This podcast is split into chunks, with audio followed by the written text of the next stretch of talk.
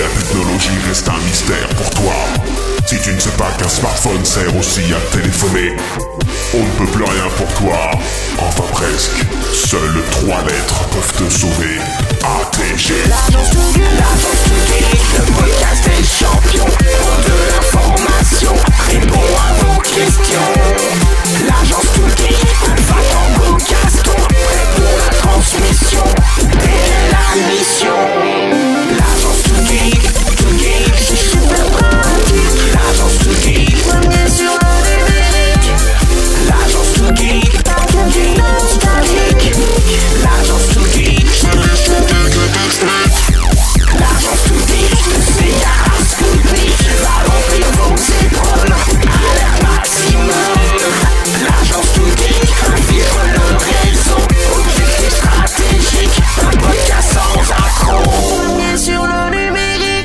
Et bonsoir les geeks Bonsoir. Bonsoir. Oui, nous sommes moins nombreux pour cette émission. Euh, il y a eu des défections. euh, il n'y a que les meilleurs qui restent. Hein, c'est ce que je pense. Exactement. C'est-à-dire que Lord ton père n'est pas là. Hein, Lord ton père est débordé de boulot. euh, donc euh, il a la tête sous l'eau. Euh, mais par contre, Herbie est là. Bonsoir Herbie. Bonsoir. Et Clémence est là. Bonsoir Clémence. Bonsoir. Tant mieux, c'est les meilleurs comme je disais. Et euh, on attend le retour impatiemment de Nico, euh, évidemment de Lord ton père, et puis de Post Carbone peut-être qui reviendra un de ces quatre, hein, on l'espère. En attendant, euh, nous avons un invité, c'est déjà ça.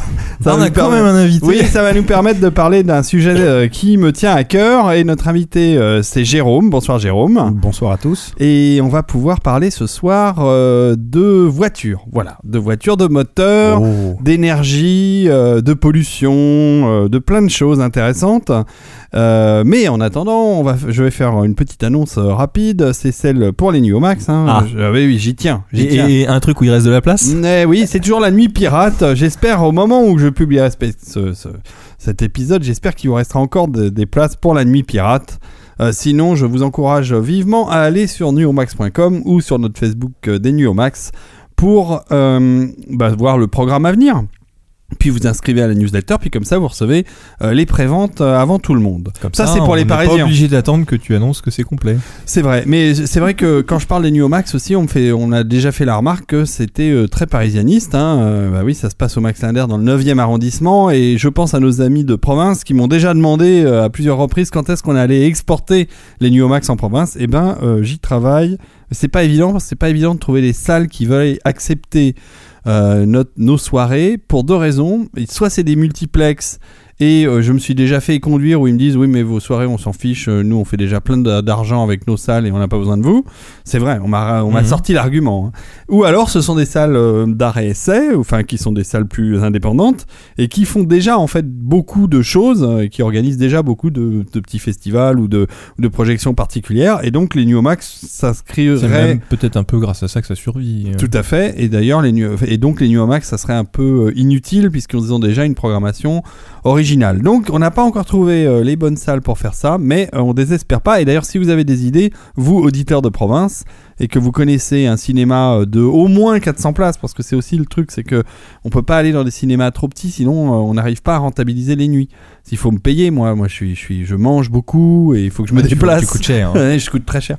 Non, mais c'est surtout que euh, Surtout en chips. hein. Ouais, c'est les chips, les, les sandwichs. Non, c'est surtout les, les, les films qui coûtent cher à, à louer. Et donc, euh, il faut avoir un minimum de rentabilité. Puis les salles euh, bah, sont pas gratuites non plus. Donc, euh, moins de 400 places, c'est pas possible. Donc, n'hésitez pas à me proposer des salles euh, si, euh, si vous en avez près de chez vous qui pourraient être susceptibles d'accueillir euh, les nuits. Vous me contactez sur le Facebook de la de l'agence 2Geeks, par exemple, comme l'a fait Jérôme pour me contacter. Il m'a m'a contacté sur le, sur le site Facebook. Réactivité immédiate. Ouais, j'étais devant mon ordinateur à ce moment-là. tu as eu de la chance. Car des fois, il se passe plusieurs jours avant que je me rende compte que j'ai un message sur Facebook. Surtout sur les, sur les, sur les, euh, pas sur les Nuomax, pardon. Enfin, si, sur les Nuomax aussi, euh, puisque je regarde le Facebook des Nuomax, mais sur la TG, euh, je suis pas toujours dessus. Euh, D'ailleurs, je me sers assez peu euh, de Facebook.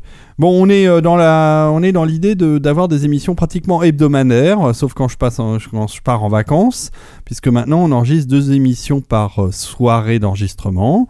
Euh, ce qui nous permet donc euh, d'être beaucoup plus réguliers. J'espère que vous appréciez. Alors ça fait des émissions un peu plus courtes, mais l'idée c'est de se concentrer sur un sujet et, euh, et donc euh, comme ça on a on a plein de sujets où on peut débattre et, et discuter. Et donc ce soir, la mission de ce soir, Qu'est-ce que c'est?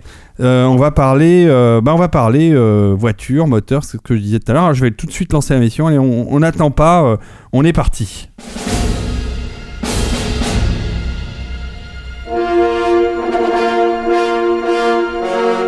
Bon alors les petits gars, moi, maintenant que je fais plus de Telex, est-ce que vous êtes prêts Oui, Oui, chef. Va falloir que je- j'arrête de faire ce jingle parce que j'ai- j'ai plus rien avant pratiquement.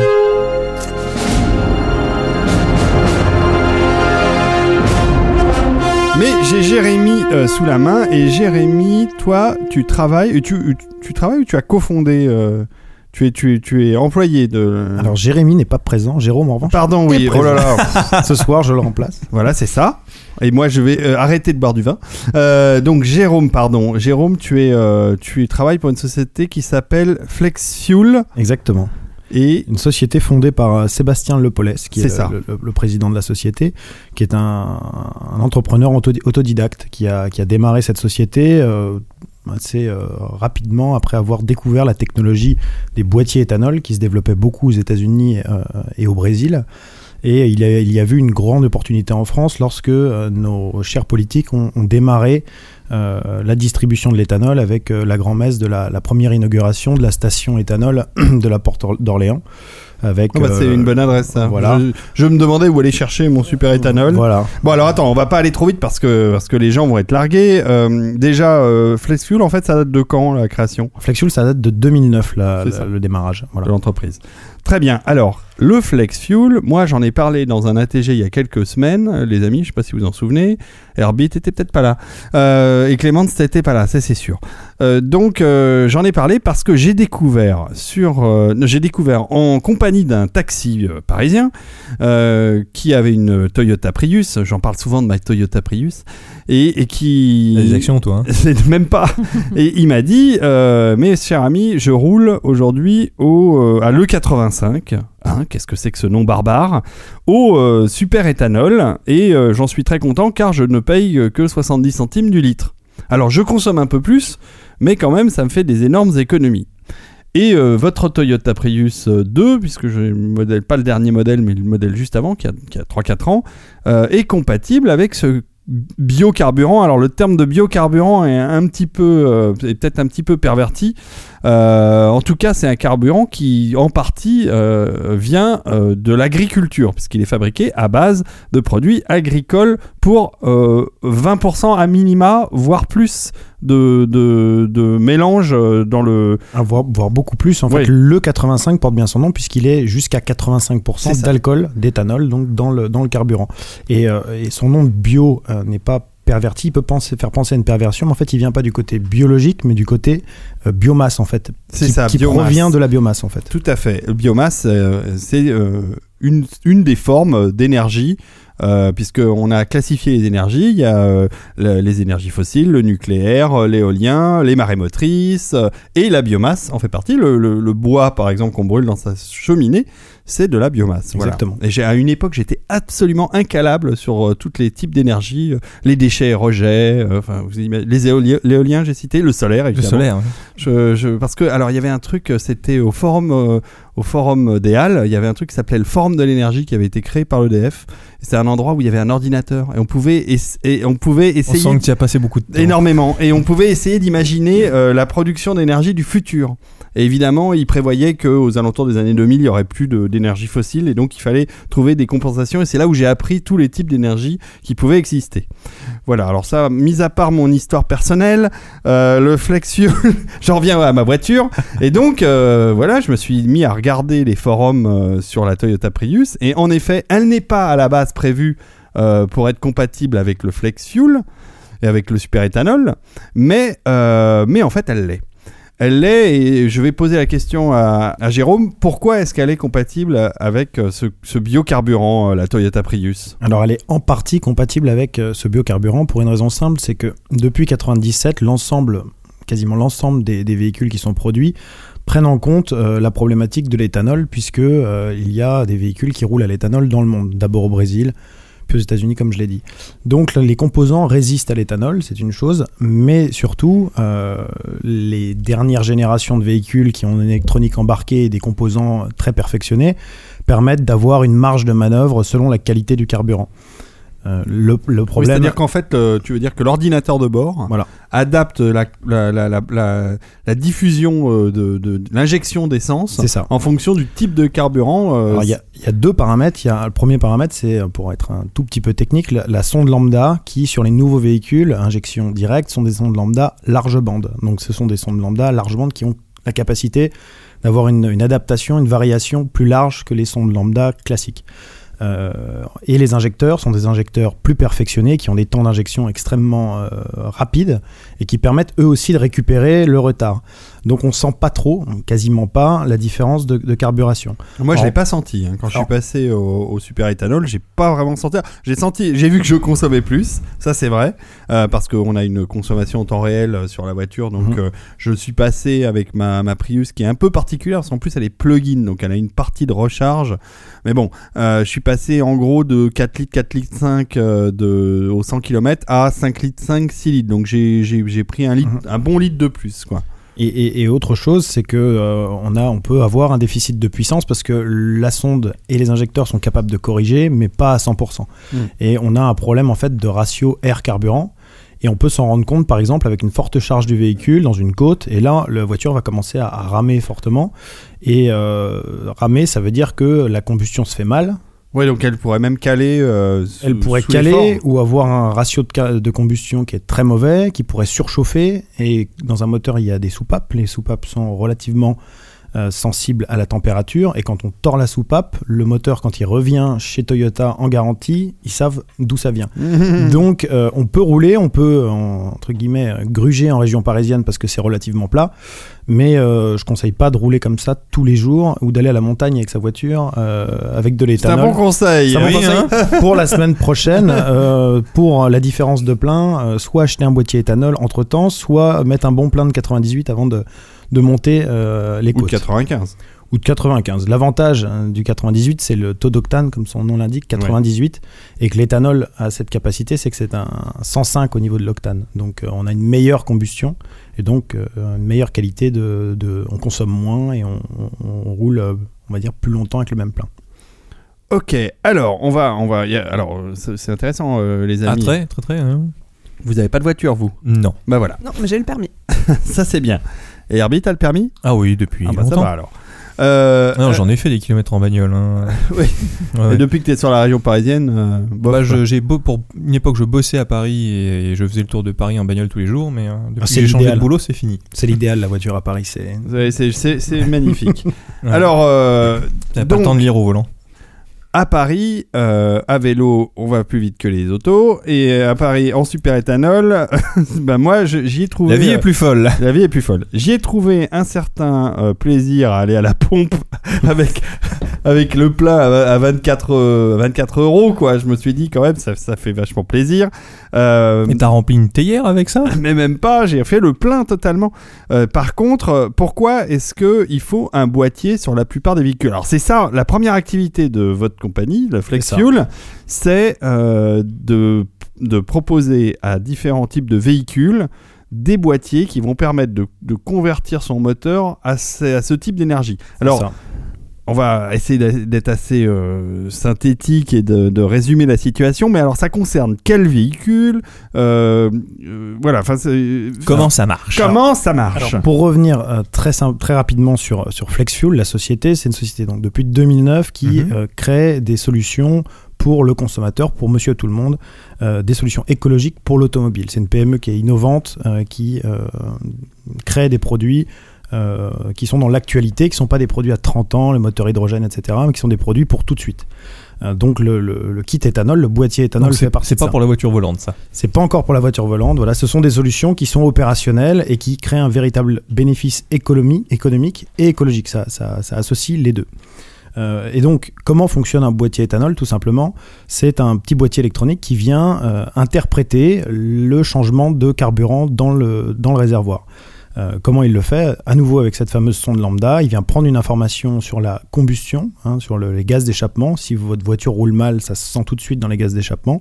Et il vient lui interpréter. Alors l'injecteur, comme sur la Toyota Prius, est capable de corriger, mais de corriger, on va dire, avec les yeux bandés. Donc il va un petit Oui. peu à droite, un petit peu à gauche, et puis il en met un peu trop, un peu pas assez. On s'en rend pas spécialement compte, mais c'est quand même pas euh, optimal.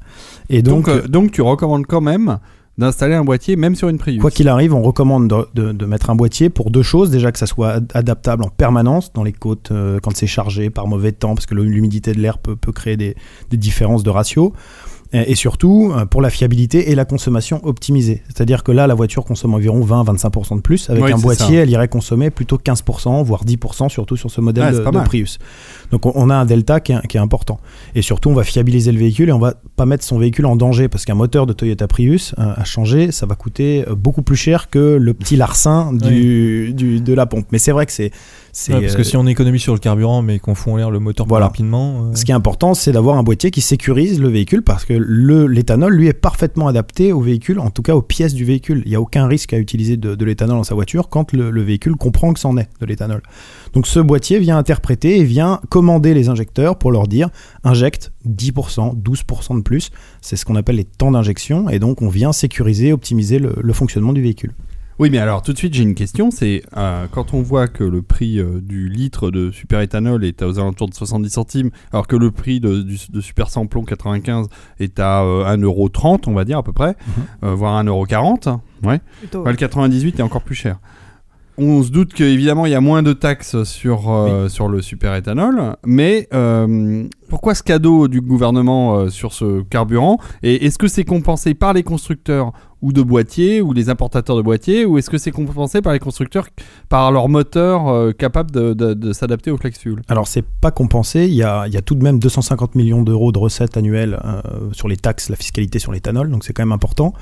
L'explication c'est les taxes, mais c'est le, le- le coût de fabrication. On est sur un carburant qui est à 99% français, hein, l'éthanol. Je parle pas du mélange éthanol-essence, mais l'éthanol. Donc on est sur un gros avantage pour l'État d'indépendance énergétique. Donc l'État s'y retrouve puisque l'État n'a pas de taxe d'importation, euh, ne dépend pas de certains pays euh, pétroliers ou gaziers.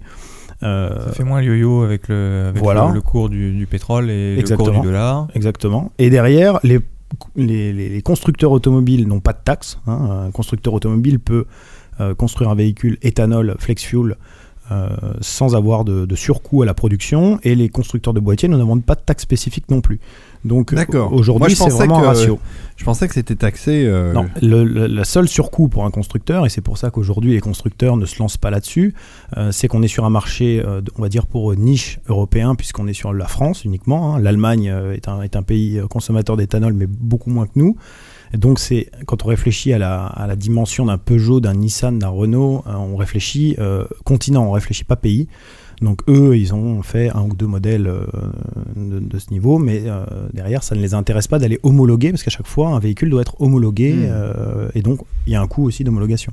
Alors, moi, je, je me souviens, je vais faire un peu d'histoire, mais la première fois que j'ai entendu parler de, de, entre guillemets, biocarburant, c'était le diester, dans Mhm. les années euh, 90, au début des années 90. Ouais, bien sûr. Alors, Ah oui, diester, alors, ouais.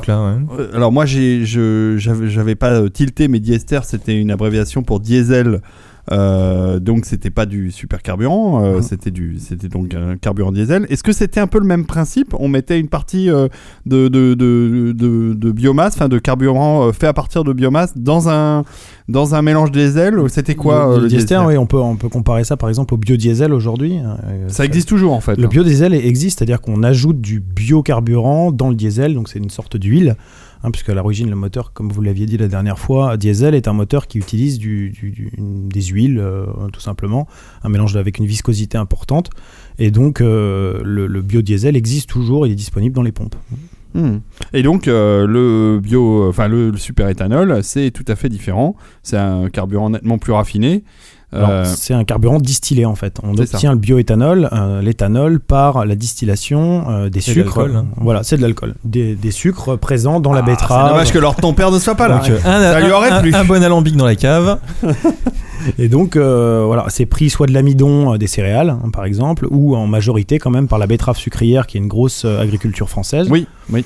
Eh ben Euh, là où je- j'habite, euh, du côté de Compiègne, Ah euh, oui, il y a énormément il de betteraves sucrières. Moi, c'est pareil, moi je suis originaire de l'Aisne et euh, de la betterave. euh, Ouais, ouais, ouais. Bon, alors, euh, Post Carbone n'est malheureusement pas là ce soir. Euh, euh, Clémence, tu as, tu as il, quelque il- chose à il ajouter? écoutera l'émission. Il va l'écouter.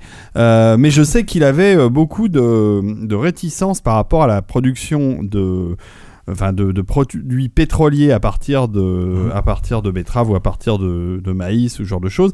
En tout cas, on sait maintenant qu'au Brésil, ça a été fait un peu en dépit du bon sens, c'est-à-dire qu'on a surproduit euh, pour créer du, du carburant et donc, euh, comme tu le disais, c'est un des gros marchés euh, du, du superéthanol, c'est l'Amérique du Sud. 90% des véhicules qui roulent au Brésil sont au bioéthanol. Ouais, mais alors c'est n'importe quoi en termes d'écologie, puisque finalement, euh, on a transformé euh, des champs qui étaient capables de, de, de, de créer euh, de la nourriture pour les gens en, en trucs pour mettre dans, la, dans sa voiture, euh, alors qu'en plus on détruit, ils détruisent par pan entier la forêt amazonienne. Enfin, c'est peut-être pas une bonne solution. Alors, le contexte brésilien est un peu différent de notre contexte européen et surtout ça a été fait bien avant, donc pas forcément en dépit du bon sens, mais euh, en découvrant euh, la technologie et en s'emballant peut-être un peu sur Ouais, la ils ont technologie. essuyé les plâtres. Voilà, ils ont essuyé les plates. Nous, en, en Europe et surtout en France, on a euh, aujourd'hui, on est quand même le plus gros producteur agricole européen.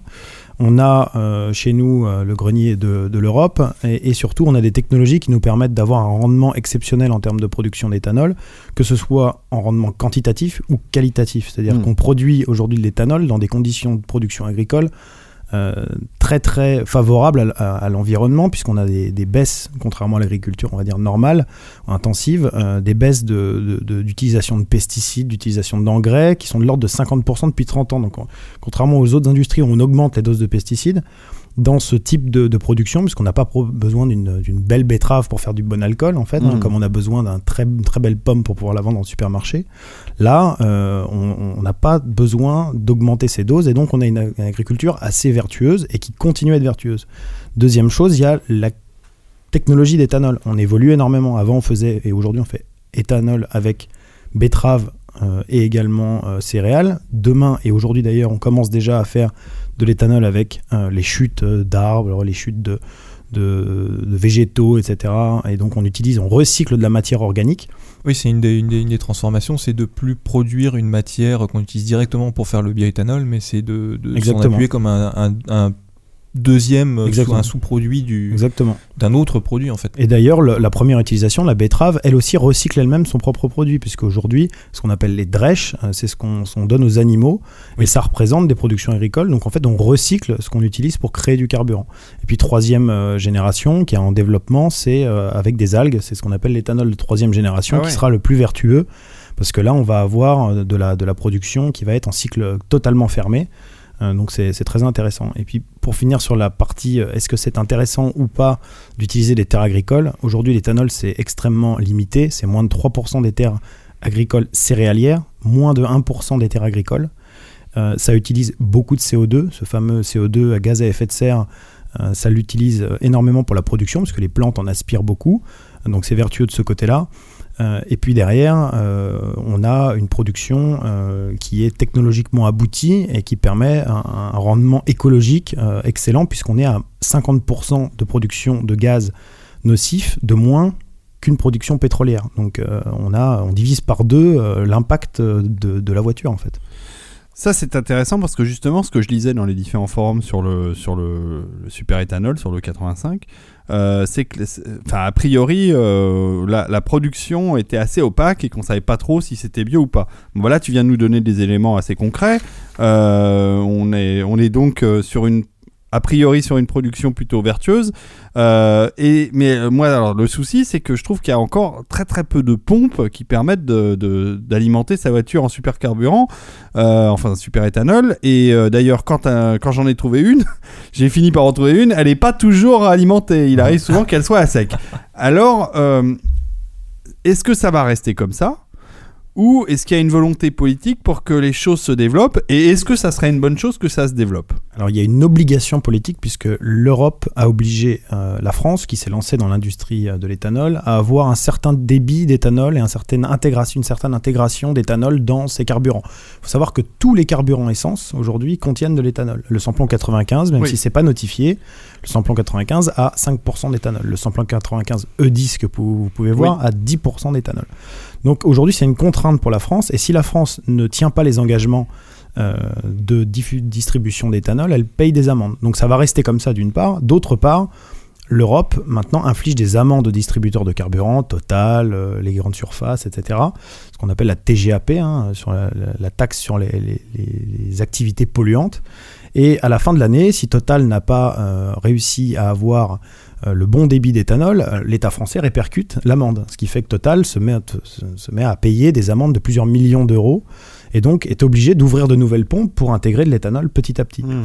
Donc c'est euh, quelque chose qui fait que les pompes évoluent. Par exemple, Intermarché avec qui on a un partenariat Oui. aujourd'hui euh, s'est engagé à horizon 2018. C'est là où je vais remplir. Voilà. S'est engagé à horizon 2018 à convertir 100% de ses pompes à l'éthanol. Ça représente 1600 pompes sur le territoire.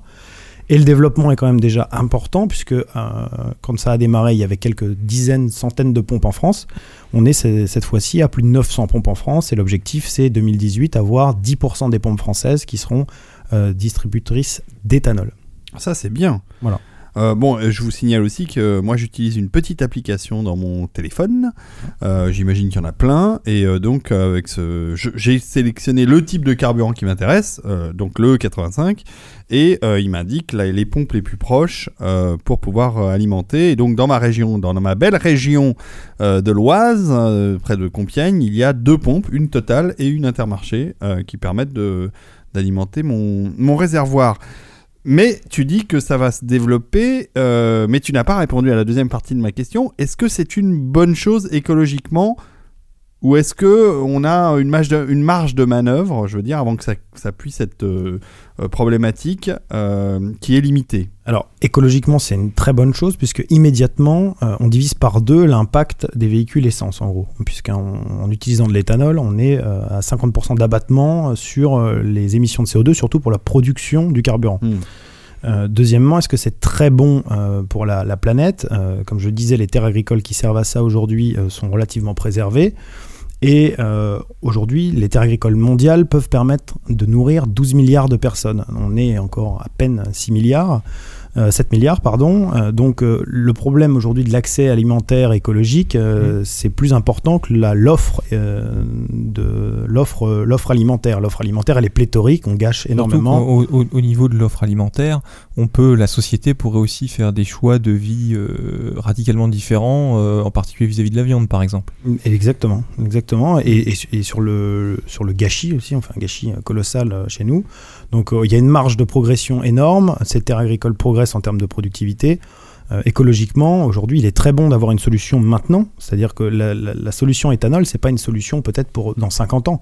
Mais en tout cas, c'est une solution opérationnelle, réaliste, euh, Mhm. qui est quand même très efficace en termes de réduction de l'impact écologique et qui est bon pour le portefeuille. Donc, On aura euh, peut-être mieux- on aura peut-être autre chose de mieux dans 50 ans, mais en attendant, Bien sûr. Voilà, ce qu'il faut, c'est utiliser les solutions d'aujourd'hui Mhm. et travailler pour celles de demain. Nous, ce qu'on fait chez Flexfuel, c'est qu'on travaille pour celles de demain, mais on diffuse, on essaie de diffuser en masse euh, les, les, les, les solutions immédiates. Les parce solutions ça immédiates. prend, ça prend du temps justement la diffusion, euh, de, de- un changement de, de, de solution comme ça, c'est Ça- nous, ça, ça, fait se fait pas du jour au lendemain. Nous, ça fait donc depuis 2009, mais la société avait déjà ans, une- voilà, ça fait 8 ans qu'on est dessus et qu'on essaie de diffuser. Ça va lentement, mais on arrive au bout de nos peines puisque euh, la DGEC, la Direction générale de l'énergie et du climat, est en train de sortir un, un- un arrêté qui va homologuer les boîtiers éthanol et qui va généraliser l'utilisation de ce, ce carburant euh, qui est euh, écologique, économique, parce que c'est quand même la seule manière pour vous d'aller faire votre plein et de prendre plaisir à faire votre plein, à voir les litres. à voir les litres. Bah, revenir à un prix de, au litre qui me paraît plus raisonnable que, que ce qu'on paye actuellement. vos litres augmentent beaucoup plus vite que les euros, ce qui vous est pas arrivé, je pense, depuis longtemps. Oui. Donc euh, c'est quand même assez agréable. c'est vrai. Euh, bah justement, euh, est-ce qu'on, euh, pourquoi est-ce que les constructeurs n'ont pas plus installé ce type de boîtier de manière généralisée en série dans leurs véhicules, comme Renault, comme Peugeot Alors comme je l'ai dit, marché européen, Ça, ça les intéresse. Marché français, beaucoup moins. Deuxièmement, les constructeurs font des choix stratégiques de développement. Ils ont choisi en masse euh, à une époque le GPL. Euh, derrière, ils ont choisi en masse l'hybride et l'électrique. Voilà. Donc aujourd'hui, euh, les investissements, c'est sur l'électrique, le downsizing de moteurs, c'est-à-dire on réduit la taille des moteurs Hmm. pour que ça consomme moins. Donc ça coûte extrêmement cher, hein, puisqu'il faut savoir qu'un constructeur construit en moyenne un moteur, une technologie de moteur tous les 30 ans, hein, tellement ça coûte cher. Donc là, ils se sont lancés sur des, nouveaux moteurs à 3 cylindres, 1 litre de cylindrée, euh, ça, coûte extrêmement cher. Et donc, ils n'ont pas la place pour se disperser sur, euh, ce type de, marché qui, pour eux, représente une niche finalement euh, sur, le, marché global. Bon, mais alors, si on veut s'équiper d'un boîtier, on, on appelle, euh, on t'appelle Jérôme. On appelle FlexFuel et on, on vous dirige où que vous soyez. Où vous Il y a un soyez numéro hein, 01 60 71 02 18. hein. Bah, Vous allez sur le site flexfuel-compagnie.com et euh, vous aurez toutes les coordonnées. Et on vous dirige vers un, vers un installateur partenaire, parce qu'on n'est pas des vendeurs euh, Internet. hein. on, on fait installer, c'est tout un process de service, c'est-à-dire qu'on on installe votre boîtier éthanol chez un partenaire garagiste en France Mhm. qui est agréé par FlexFuel. Ce partenaire garagiste fait un premier euh, check-up de votre véhicule pour voir s'il est d'une part compatible. Il Oui, parce Oui, que bah, c'est ça vu, ce que tu décrivais dans le, le processus de fonctionnement de l'engin, on sent bien que c'est pas un truc qu'on peut coller comme ça sur sa bagnole sans, sans régler, Alors, sans. euh, Ça marche pas sur les véhicules à carburation, hein, avec un carburateur, ça marche sur les véhicules à injection. Euh, et euh, ça marche à- sur 99,99999% euh, des véhicules injection. injection. Donc on- le check-up, c'est surtout par rapport à la l'entretien de votre véhicule. Si vous arrivez avec un taco euh, qui euh, a des problèmes de, de, de, bougies, etc., qui est dans un état lamentable, notre, notre installateur aura la déontologie de ne pas installer un boîtier éthanol parce que ça fonctionnera pas mieux à l'éthanol que ça fonctionnait à l'essence. Donc on- il y a un check-up qui est fait, il y a une installation complète qui est faite, un réglage même un mois après si vous le souhaitez pour vérifier que tout va bien sur Tout votre véhicule Mhm. et euh, vous repartez et euh, du jour au lendemain vous divisez par deux votre facture à la pompe. Alors, autre question. euh, J'imagine, mais je, je vois déjà la réponse. Ça ne, ça ne pose pas de problème de garantie par rapport au, moteur ou par rapport au véhicule. Quand on installe ce boîtier, euh, la garantie constructeur euh, continue. Alors la garantie constructeur euh, aujourd'hui euh, s'arrête à partir du moment où vous installez quoi que ce soit de différent sur votre Ah. voiture. Vous changez l'autoradio, ils vont vous expliquer que euh, vous avez créé un champ électromagnétique qui a euh, généré des problèmes sur votre tableau de bord. Bien sûr, c'est pas comme ça dans les faits. Dans les faits, vous avez un problème sur votre véhicule, il y a en, en cas de panne ou de casse, vous avez une expertise technique. Euh, FlexFuel est équipé des mêmes expertises techniques et est capable de prouver que le boîtier n'est en aucun cas responsable d'une panne éventuelle et en, en tout état de cause est assuré en cas de panne éventuelle. C'est-à-dire Oui, puis est- alors, deuxième partie de ma question, ça représente combien de véhicules aujourd'hui, euh, l'installa- l'installation du boîtier Alors, sur le parc français? Nous, depuis 2009, on a installé 25 000 véhicules. Ça fait pas mal. C'est pas mal, surtout pour euh, quelque chose qui euh, navigue sans promotion. Ou, voilà, qui, qui- Et vous avez un retour de- de- d'expérience par rapport à ces installations de boîtiers C'est-à-dire a Le retour d'expérience, c'est euh, 25 000 boîtiers, euh, zéro problème technique et zéro problème, euh, on va en parler après, euh, juridique, puisque le décret n'est pas encore sorti. Bon, alors moi, avec ma Prius qui tourne sur trois pattes, euh, mais qui tourne quand même, euh, si je veux faire installer un boîtier, euh, Jérôme, combien ça va me coûter? Alors sur une Prius, ça va coûter euh, 600 euros de boîtier, hein, Mhm. 599 euros de boîtier, et ça va coûter derrière une installation, les frais d'installation qui vont s'élever en moyenne à 100 euros, donc ça va faire un package complet à 700 euros posé, euh, ce qui correspond, euh, pour comparer dans le marché automobile, à, à moitié prix par rapport à une installation GPL. Ouais. Ah ouais, Ouais. mais puis c'est puis c'est nettement plus. Nettement moins, pro- nettement moins compliqué, parce que le GPL, vous ajoutez un réservoir. Ah oui, il faut, il faut avoir la place. Voilà, il faut répéter que l'éthanol, le gros avantage, c'est que c'est le même réservoir. Oui. Euh, vous avez la possibilité d'utiliser toujours de l'essence. Vous faites le plein d'essence, le plein d'éthanol, le mélange des deux. il le, s'adapte. hein. Le kit s'adapte. Donc c'est extrêmement facile à installer et c'est très rentable puisque en 10, mo- 10 mois, en 8 mois, 10 mois, 12 mois pour, pour ceux qui roulent le moins, vous remboursez votre kit et derrière c'est que des économies pendant plusieurs années. Alors, bon, ça c'est pour ma, ma voiture, mais donc le, le, le prix moyen, on va dire, d'un boîtier, c'est c'est ça. C'est 700 euros. Voilà. 700 euros. La majorité des gens qui installent un boîtier ont des véhicules 4 cylindres, comme, comme, euh, comme monsieur tout le monde, et, euh, et ça coûte 700 euros. D'accord. Bon, on va faire une petite pause récréative avant de reprendre cette discussion. Je me tourne vers Clémence qui se sent concernée. C'est l'heure de la récré, Clémence. Oui, c'est Alors, je l'heure n'ai de toujours la pas récré. de, je n'ai, je, je n'ai toujours pas. T'as toujours pas de, jingle, et il Bon, y a, allez, si y a tu plus veux- de, il y a plus de Si- si- LTP si, pour tu veux, faire j'en ai un, j'en ai un pour toi. Allez, Ah. ça va Ah. plaire, ça va plaire à Herbie. Allez, c'est parti.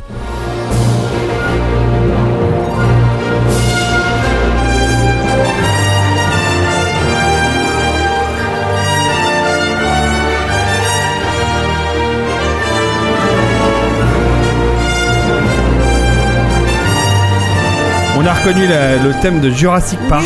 Donc tu Et vois, c'est c'est c'est l'anniversaire de John Williams cette et semaine. c'était la- l'anniversaire de John Williams qui vient de fêter ses 85 ans, le maître, le maestro. Euh, Monsieur. impressionnant, impressionnant, et il a fait tellement de thèmes extraordinaires. Donc voilà, je trouve que Jurassic Park pour lancer euh, la récré de Clémence, ça me paraît être une bonne idée. Ça me va très bien. Alors, tu vas nous parler euh, bah, que de quoi vas-tu nous Alors, parler aujourd'hui Je vais vous parler de jeux puisque c'est la chronique ludique. Tout à Tu fait. parles de toi? Euh, je ne vais pas parler. Non, ah non, on va pas la faire à chaque J'essaye fois. de remplacer LTP. hein. Oui, mais il n'est pas là, tu n'es tu n'es pas au niveau pour les pour les blagues ratées. Et donc je vais parler de moteur et de pétrole puisque c'est le sujet de l'émission. Tout à fait. Alors j'ai testé deux jeux pour vous, un sérieux et un moins sérieux. Par lequel est-ce que vous voulez commencer Euh, sérieux. Sérieux Le sérieux.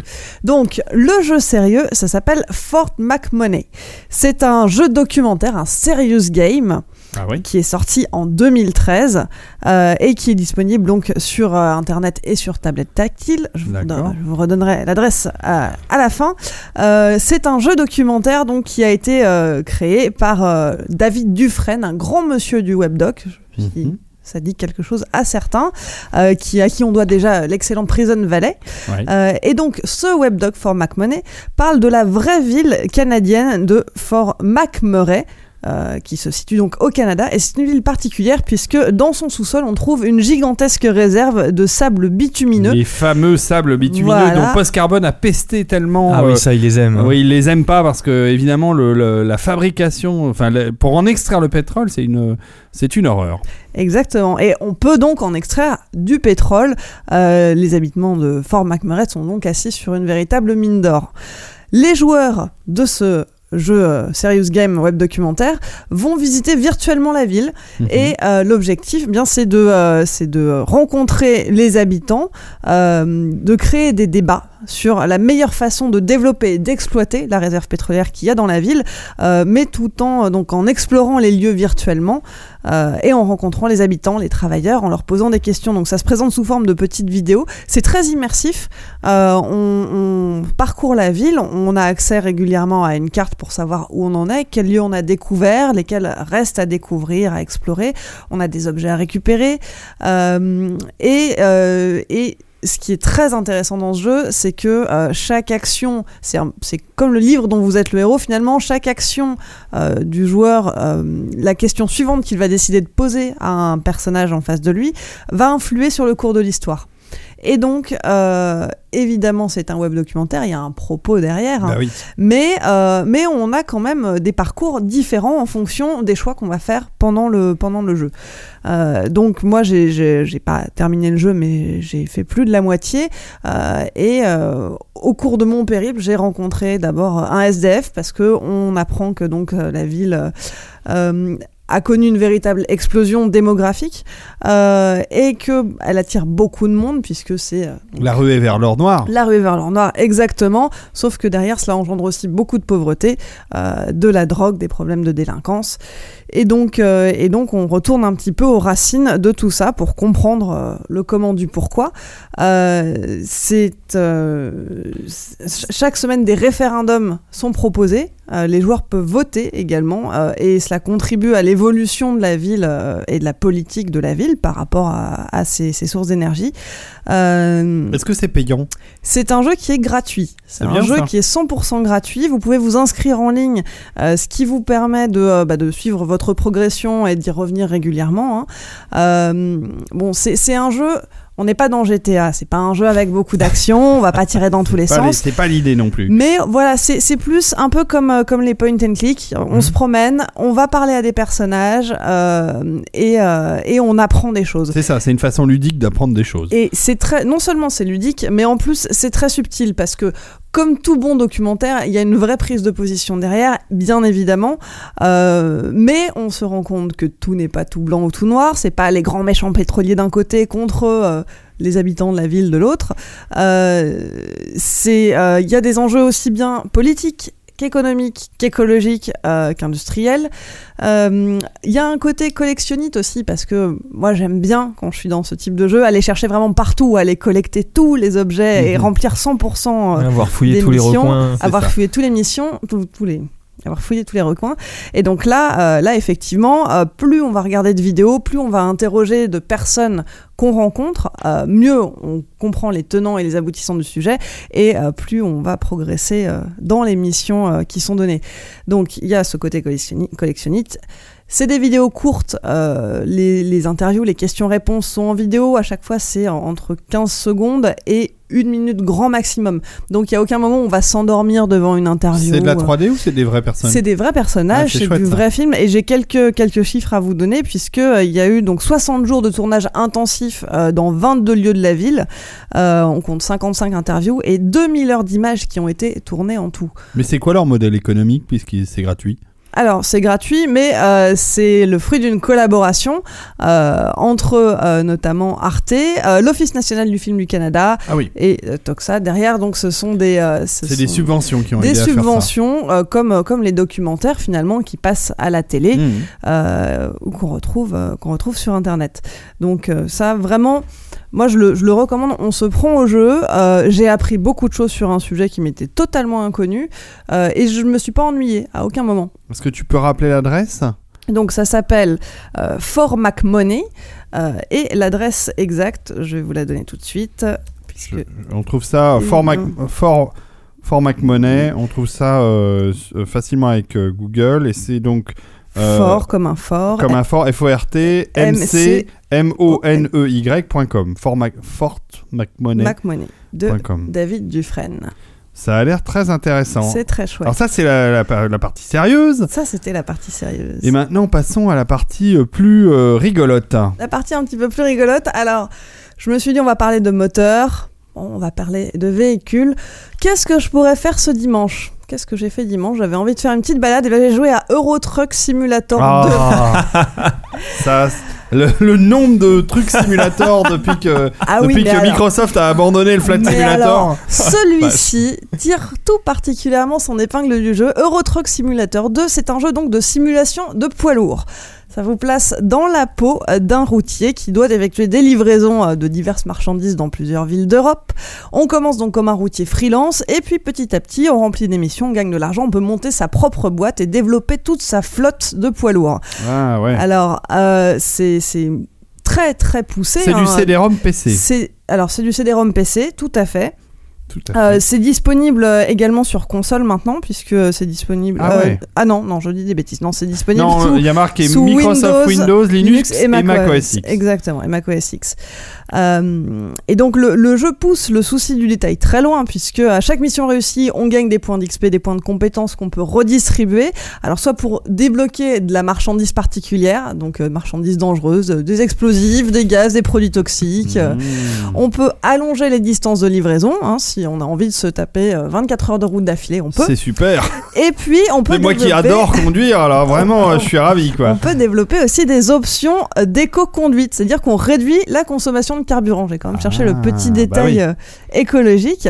Alors je Alors- regarde les images là parce que je suis sur le site, euh, c'est très réaliste. C'est hein. très très réaliste. On est vraiment euh, aux commandes d'un truck quoi. On est à l'intérieur du camion. Moi, j'ai trouvé ça très agréable. Ma première mission, parce que j'en ai fait qu'une seule, euh, c'était pour. euh, ça consistait à livrer des plaques de placo du sud de la France jusqu'à Paris. Génial. Voilà. Tu as bilan- passé 8 heures donc? Alors, mieux que ça, bilan. Alors, c'est un temps accéléré, hein, faut le savoir. Ah, on va ça, pas passer 12 heures euh, à cliquer sur sa souris et à Tant attendre mieux. que ça passe. Mais il y a quand même un petit temps d'attente hein, à conduire pour voir euh, défiler les routes. Euh, bilan, moi, je suis arrivée avec 36 heures de retard sur ma livraison. Parce que, bah, évidemment, j'ai pas le permis poids lourd. hein, et, puis, et puis, en plus, la 3D et moi, on n'est pas super copines. Donc, j'ai eu quelques petits accidents au passage. J'ai dû passer plusieurs fois par la case réparation. À certains moments, le conducteur doit aussi se reposer, hein, normal. Mmh, bah oui. Sinon, on récupère des pénalités, on, Bah oui. euh, on paye pour ça. Euh, je me suis reposé deux fois d'affilée sans faire exprès. Zut alors. Donc, J'ai fait une sieste un petit peu trop longue. Donc, euh, je suis arrivée ben voilà, avec 36 heures de retard sur ma livraison. Je note aussi au passage que faire un créneau avec une euh, remorque euh, de 15 tonnes derrière, c'est pas super évident. Je me doute. En revanche, j'ai pu complètement pimper euh, mon camion et euh, Ah, le repeindre de jolies couleurs. très bien. Euh, moi, je vois d'ailleurs sur les photos qu'on peut faire des livraisons euh, dans des centrales nucléaires. Ça a l'air très, très, très rassurant. Tout à fait. C'est le, le- les produits dangereux débloqués. euh. C'est génial. Il faut savoir il a- n'y a pas la version pour transporter euh, 40 tonnes de drogue là comme. euh, Non, et il doit pas non plus c'est avoir la version où il faut éviter que les migrants montent, euh, montent dans ton camion pour traverser euh, la Manche. Est-ce que Euh, ce sont des routiers qui jouent à ce jeu C'est là la question. C'est ça une très bonne question. ouais. Mais j'ai trouvé ça super détente, d'autant qu'on peut, on peut mettre la radio comme si on était vraiment dans son propre véhicule. Alors moi, je m'en suis rendu compte euh, au bout d'une heure de jeu. C'est mon copain qui m'a dit, mais euh, ça- ça fait une heure que tu joues avec le jeu, du, avec la musique du menu là. Ah oui, pardon. Bon bah je vais mettre France Info alors. Ah oui, parce que tu, tu as, il y a- il y a, est-ce qu'il y a un- une radio, ouais, enfin. Il y a, il y a- on choisit la radio qu'on veut, Ah, voilà, y compris ça. des vraies radios qui diffusent. Des vraies euh, web ça, ça- radios. Ça, va récupérer le flux en streaming. Oh, c'est génial. Donc euh, tu as vraiment l'impression d'être dans ton camion. Faut savoir quand même que le jeu a Ça, été élu euh, jeu de simulation PC de l'année 2012 par le site PC Gamer. Formidable. Bah écoute, euh, merci beaucoup Clémence. Euh, je rajoute que des simulators, puisque euh, c'est Il y en a un paquet, il y en a hein. un paquet, et surtout moi, ce qui ceux qui me font rêver, c'est tous ceux qui sont- tournent autour de, de la conduite de tracteurs au milieu Ah oui, des les champs. Farm Simulator. les ouais. Farm Simulator, il y, a- il y a toute une kyrielle de choses, mais euh, c'est vrai que le Euro Truck 2 a l'air très très beau. En tout cas visuellement, euh, si on aime les gros camions, on, on va être comblé. Par contre, alors, alors bah tiens, bah, ça me permet d'enchaîner une question à, à- à Jérôme. Est-ce qu'il y a du flex fuel euh, Donc, euh, du, pareil, il y a des boîtiers qui s'adaptent sur les gros camions pour é- éviter. Très peu. Il y a très très peu de véhicules euh, lourds qui tournent au- à l'essence. Donc c'est pour ça que le, le- le di- et, avec le diesel, le diester, enfin le, le diesel. diester et des biocarburants, euh, il y en a quelques-uns. Après, des véhicules lourds qui tournent euh, avec d'autres carburants, c'est plutôt avec du gaz naturel. Ils tournent au, Ah ouais. au GNV. Oui. ouais. Ouais, bien sûr. Bien sûr. C'est pas Monoprix à Paris qui, euh, Si. qui a des, des Ils camions ont 100% au gaz, ouais de camions Mmh. au Mm. gaz. Et, on voit évidemment de plus en plus de véhicules euh, électriques euh, pour la poste et pour, euh, et pour plein d'autres corps de métier. Que penses-tu alors euh, de parler de l'autre activité et ça va nous permettre d'enchaîner euh, sur euh, les problèmes de pollution à Paris, de particules fines, etc., etc. Oh, c'est de la médisance. C'est ouais, de, la- fake news.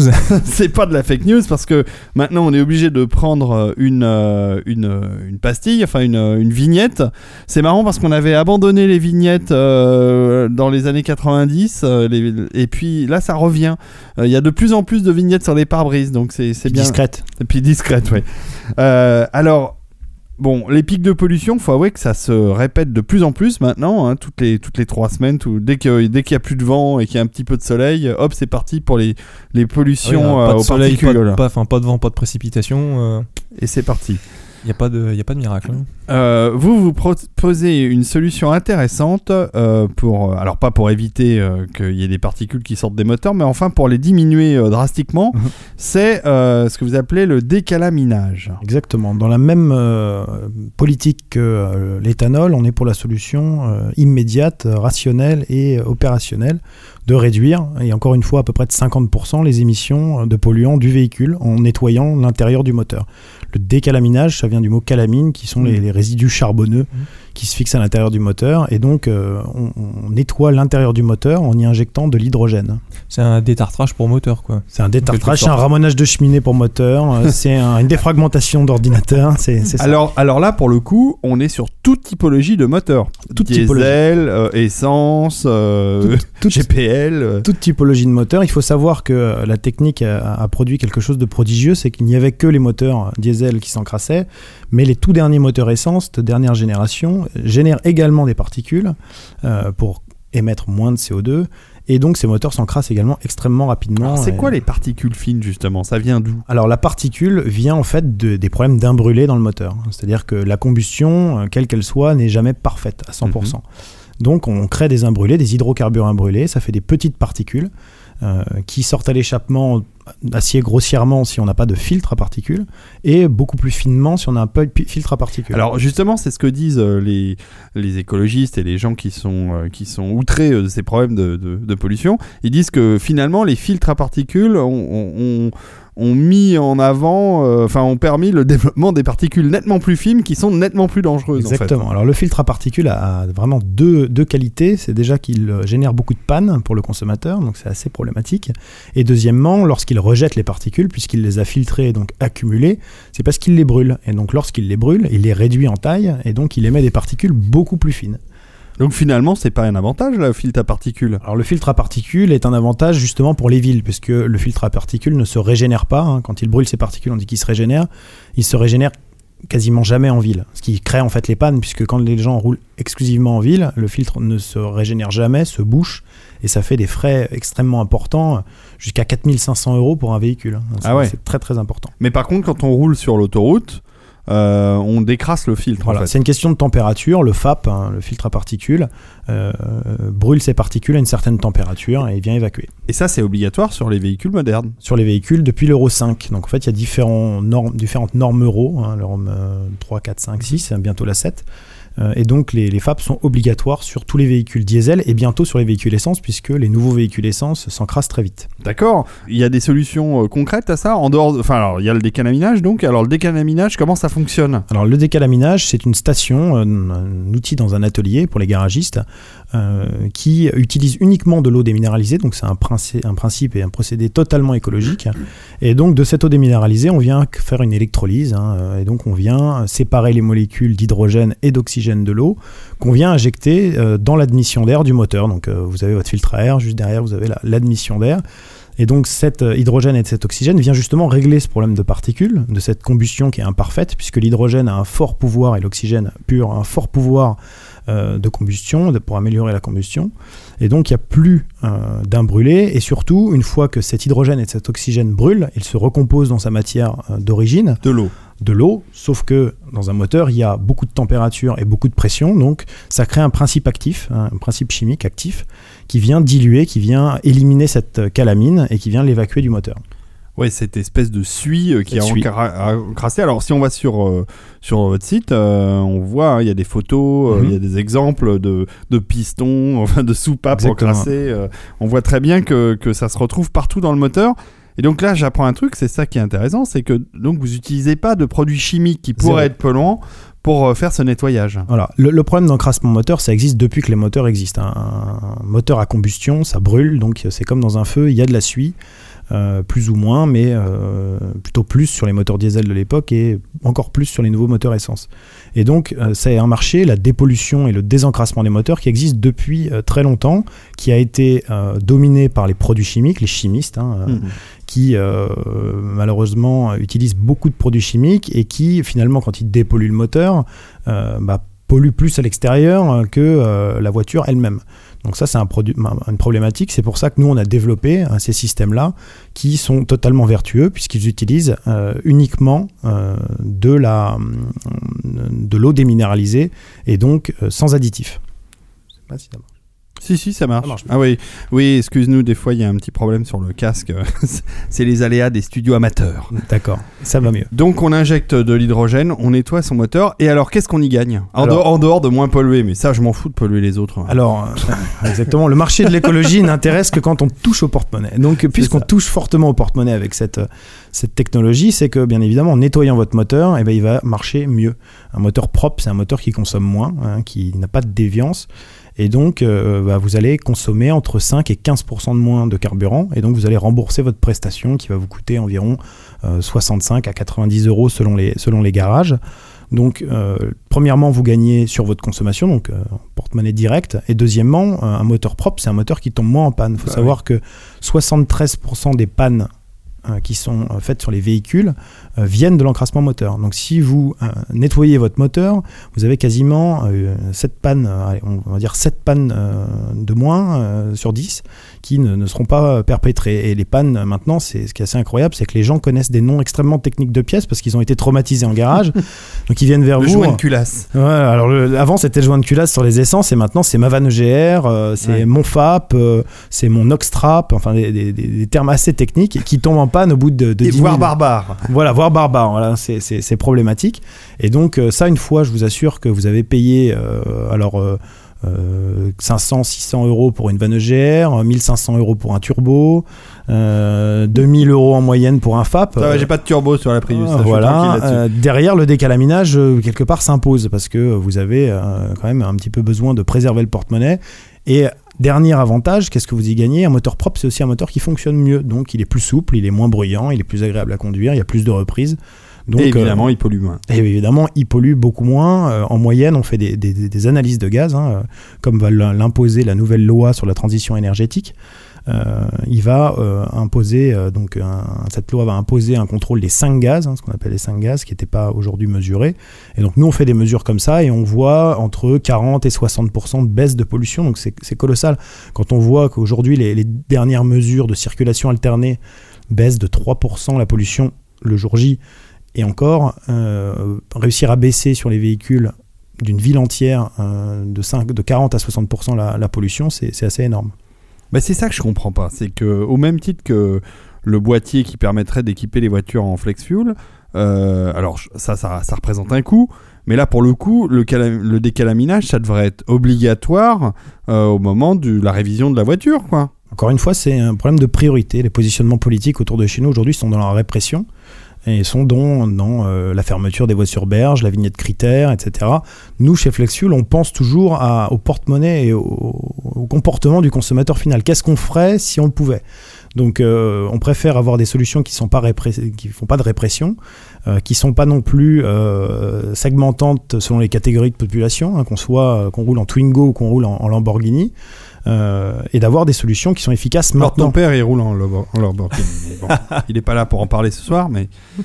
Non, mais ça, c'est c'est clair, mais, mais euh, je m'inquiète un peu quand même euh, sur le fait que. euh, Enfin, je suis quand même étonné que des choses qu'on apprend ce soir, hein, Clémence, euh, tu découvres le décalaminage, euh, Herbie aussi peut-être, Aussi, oui. quelque chose qui n'a pas l'air d'être extrêmement complexe à mettre en place, euh, qui coûte pas très cher, ça soit pas imposé euh, au au moins tous les 50 000 km par C'est C'est exemple. ça en même temps que la révision. euh, Exactement. Mhm. C'est des choses qui vont arriver parce que le consommateur est souvent plus rapide que, que, que l'État et il y a une demande qui est en train d'augmenter très fortement sur cette prestation parce que les gens se rendent bien compte que c'est utile, euh, pas que pour l'écologie, mais euh, surtout pour, pour, pour leur porte-monnaie, leur pouvoir d'achat. Et donc c'est ça qui fait que le marché se développe en fait, c'est c'est le consommateur. Bah dis donc. Euh, mais je m'inquiète quand même un peu pour ton avenir, euh, Jérôme, parce que, parce que là, tout ce que vous proposez, c'est lié au moteur euh, à essence, le moteur à combustion. Alors, dans 10 ans, dans 15 ans, euh, avec la volonté euh, manifeste euh, politique et industrielle de développer l'électrique, quid de l'avenir de, ta boîte? Alors, deux choses. Nous, on est convaincus, on est persuadés que le, le- le véhicule à moteur, hein, la voiture en général, c'est un, un formidable outil de liberté, de loisir. C'est également un outil pour se rendre au travail.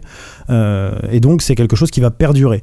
Euh, derrière, en ce qui concerne les moteurs à essence ou à combustion, euh, on est bien conscient quand même que euh, les véhicules vont pas disparaître du jour au lendemain. Euh, quand on nous annonce à la mairie de Paris euh, qu'il y aura plus de diesel en, diesel en 2020, euh, c'est Non, c'est pas réaliste. C'est pas réaliste. C'est- se dire que c'est se dire que des millions de véhicules vont disparaître en, en- en un claquement de doigts. Donc on a encore de belles années devant nous. Et puis on est euh, des gens qui, euh, comme je le disais, euh, proposent des solutions d'aujourd'hui, mais travaillent pour celles de demain.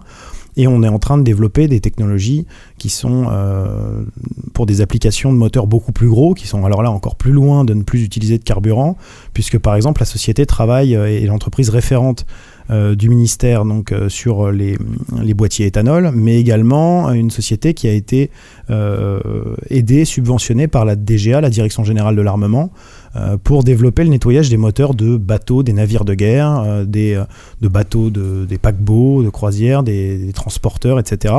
Où euh, là également on a des marchés intéressants et euh, puisqu'on est, euh, on fabrique tout en France et qu'on est une société 100% française, on a de, un bel, euh, une belle industrie française à développer. Il y a des dépôts de brevets chez vous? Oui, il y a des dépôts de brevets. Par exemple, on disait tout à l'heure cette fameuse vanne EGR, on a développé un, un brevet, on a dé- déposé un brevet sur le pilotage de cette vanne EGR pour la, la faire bouger dans le moteur et vous permettre de, de, de- de la préserver en la faisant bouger, on la nettoie, on fait mieux circuler le flux. Euh, voilà, voilà un type de brevet et on est en cours de, multiples brevets en ce moment puisqu'on a des ingénieurs chez nous qui, qui travaillent euh, sur euh, nos marchés de demain. Bon, je vois hein, sur, euh, sur le site, il y, a une- y a un onglet recrutement. Alors, on cherche des commerciaux euh, pour aller vendre Ouais. des produits, puis on cherche des ingénieurs aussi. Exactement. Vous êtes, euh, vous êtes quelle taille d'entreprise à peu près en Alors, on est- on- et... On est une PME qui s'est développée très vite dans les deux dernières années. Euh, Aujourd'hui, on est une trentaine. Mhm. Euh, il y a encore quelques années, c'était une TPE hein, euh, Oui. qui était un petit peu en avance sur son temps puisqu'elle proposait en fait les mêmes produits qu'aujourd'hui, mais le marché n'était pas encore là. Euh, et donc on, recrute en ce moment beaucoup, que ce soit des commerciaux, hein, on recrute des commerciaux de terrain parce qu'on travaille avant tout avec euh, les garagistes. Euh, et puis on recrute des ingénieurs puisque bah, avec ce, euh, cette subvention de la DGA, euh, on est en train de développer euh, des, des, des décalamineurs qui auront la taille d'un container. Et donc on a déjà recruté Ah ouais. euh, une docteure en mécanique et procédés des mines ParisTech euh, de Paris. Donc c'est des gens qui sont relativement compétents. Et on recrute également des ingénieurs, que ce soit en, en OBD, là pour ceux qui sont un peu plus geeks, euh, pour l'ordinateur de bord euh, du véhicule. Là il y a plein de choses euh, très intéressantes. Donc ça on, on recherche ardemment ce, ce type de personnes. Et puis également euh, bah, sur les, les différents algorithmes, euh, sur la combustion moteur, euh, sur, euh, sur euh, le rendement des moteurs, etc. Donc il y a encore beaucoup de belles choses à faire. Là, il y a plein de belles choses à faire, euh, surtout qu'on développe pas seulement cette partie décalaminage des moteurs, euh, des moteurs industriels, mais on continue à travailler sur les applications éthanol, sur euh, des applications de notre machine de décalaminage. Voilà, on a beaucoup, beaucoup de projets en cours. Les bains. Euh, intéressant. Euh, Clems, euh, toi qui as un podcast scientifique euh, qui s'appelle Ramène ta science, je me permets d'en reparler. Ça, ça fait partie des sujets, la, la pollution, les, les problèmes de particules. Voilà. La pollution, les types d'énergie, les nouveaux types d'énergie, renouvelables ou non. Et, et effectivement, comment, comment préserver au mieux la planète Quel choix faire aujourd'hui en matière de d'achat de véhicules parce que ça, ça commence à devenir un peu compliqué. Est-ce qu'on prend une hybride, une hybride rechargeable?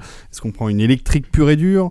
Euh, on- on- Ça reste un peu flou. hein, J'ai l'impression euh, la- la- le véhicule électrique, on ne sait pas exactement euh, quelles sont euh, ses, enfin ses, ses- pas ses performances, mais surtout euh, le nombre de kilomètres qu'on peut faire, combien de temps ça prend à recharger, avec quel type de chargeur. Euh, moi, qui ai une voiture en partie rechargeable j'ai pu constater euh, une dégradation en quelques années euh, du nombre de kilomètres que je pouvais Mmh. faire avec la recharge. Je suis parti, euh, j'avais la voiture, elle faisait 18 kilomètres, aujourd'hui elle en fait 13. Et Donc, puis, Il y a la question de la gestion des déchets derrière aussi. Exactement. Parce que c'est bien beau de- d'utiliser une électrique, mais derrière les batteries, qu'est-ce qu'on en Mais fait tout à fait. le, le lithium. Alors il se trouve euh, que chez Toyota, euh, ils ont une chaîne de recyclage de leurs propres véhicules. Alors je sais pas comment, dans quel euh, respect de, de, de l'éthique euh, euh, euh, Bah, écologique c'est fait, mais en tout cas ils ont toute une chaîne de recyclage pour recycler leurs batteries et leurs véhicules une fois qu'ils sont en fin de vie. Bon, maintenant, euh, j'imagine que tous les grands constructeurs ont des, ont des projets comme ça. Euh, de toute façon, euh, ce que tu dis, Jérôme, est, est vrai. On va pas passer du thermique à, à l'électrique comme ça du jour au lendemain. D'abord parce qu'on n'aurait pas assez de centrales pour alimenter tous ces véhicules électriques. Surtout qu'on les ferme, c'est Ouais, ça. C'est-à-dire que l'électrique, en termes de, de réalité globale, si on avait tous les véhicules électriques, quand on sait, si vous vous rappelez qu'il y a deux semaines, on nous demandait de baisser nos chauffages, il aurait été quand même compliqué de charger des, des batteries de véhicules en même temps. Donc la réalité de l'électrique, c'est quand même qu'on est relativement, euh, relativement contraint par la production électrique. Hmm. Bon, avant de parler euh, de science-fiction avec Herbie, euh, je me permets de- de- d'évoquer un, un- un autre grand visionnaire de la technologie et de, de l'innovation, c'est Elon Musk, euh, créateur de SpaceX et créateur de la Tesla. Donc là, pour le coup, le véhicule électrique par excellence, la berline qui, qui fait rêver un peu tous les, tous les jeunes cadres branchés. euh. Bref, euh, tous les geeks un peu, un peu friqués quand même, hein, parce qu'elle n'est pas donnée. euh. Un peu, ouais. En tout cas, euh, je suis en train d'écouter, puisque je- je- j'écoute beaucoup de livres audio, c'est ma nouvelle marotte depuis quelque temps, euh, la C'est marrant, on biographie. croirait que t'as un intérêt dans le secteur. mais tout à fait, j'ai une, une collection qui s'appelle Ardigan, que je vous recommande d'écouter euh, chez Audible, audible.fr, qui est notre diffuseur numérique.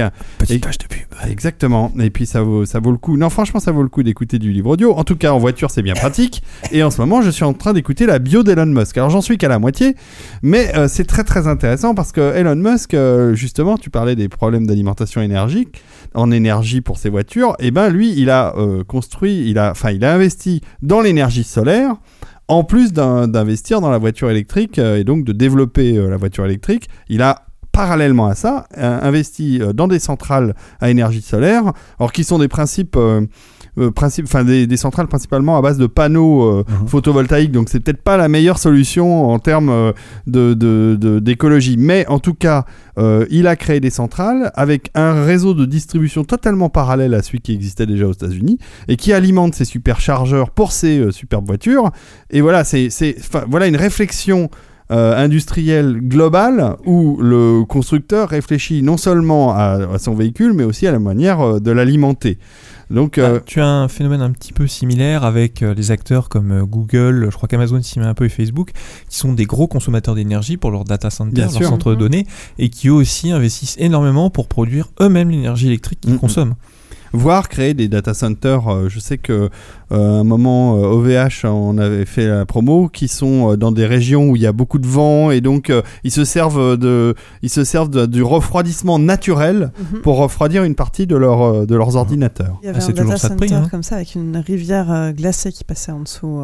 Ouais, c'est bien ça, c'est une bonne euh, une bonne solution. En tout cas, euh, je vous recommande l'écoute de la de la bio d'Elon Musk. Euh, comme je vous dis, je sais pas pas encore fini de l'entendre mais ce que j'en ai déjà entendu, c'est assez passionnant.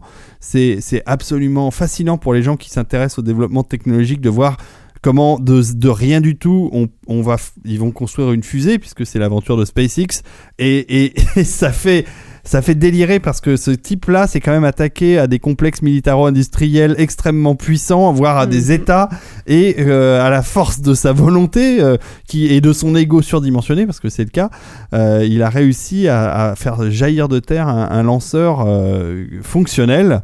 Et quand on écoute euh, cette histoire, c'est assez, euh, c'est assez fascinant. Et alors après, il fusionne ces deux branches et il fait la fusée électrique, c'est ça C'est ça. Et il y a aussi, il y a aussi l'hyperloop derrière. euh. Alors je sais pas si il a investi un tout petit peu dans l'hyperloop, mais euh, mais il est pas à l'origine du projet, je crois pas. Euh, C'est quoi ça?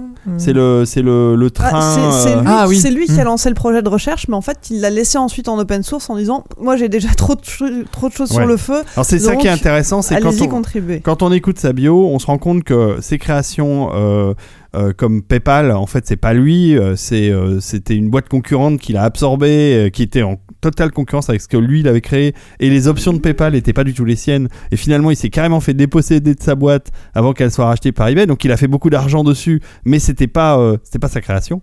Que Tesla, c'est pareil, c'est pas sa création, Ah, c'est la création de deux gars dans lequel il a investi massivement et, et il a eu euh, le courage d'investir parce que peu de gens y croyaient.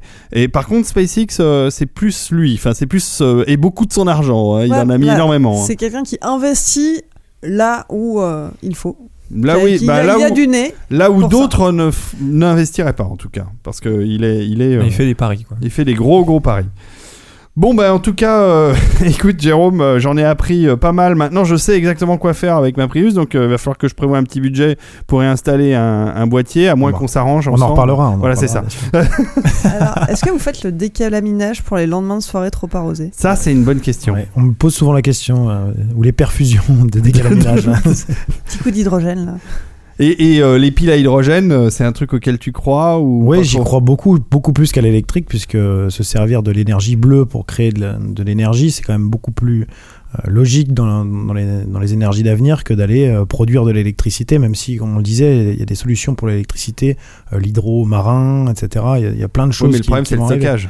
Et après, c'est le stockage. Ah, c'est depuis, j'ai dire, depuis qu'on, qu'on- ça fait plus d'un siècle maintenant qu'on maîtrise l'énergie électrique et le stockage reste quand même euh, Ouais. avec, Le- avec la perte en, en distribution, c'est probablement les deux grands obstacles Et- et le euh, lithium, encore à, à abattre quoi. Et le lithium n'est pas, euh, N'est pas parce la que solution. fini, hein. Parce Ouais. que si, si on stockait aussi facilement l'énergie électrique qu'on peut stocker euh, l'eau ou le blé, il y a beaucoup de, de défis euh, dans ce domaine qui n'en seraient plus du tout. Bien sûr. Mais Post Carbone, qui est un qui, qui est défaitiste, vous dirait que certains euh, certains euh, prévisionnistes disent que même avec une énergie infinie, euh, l'humanité est quand même perdue.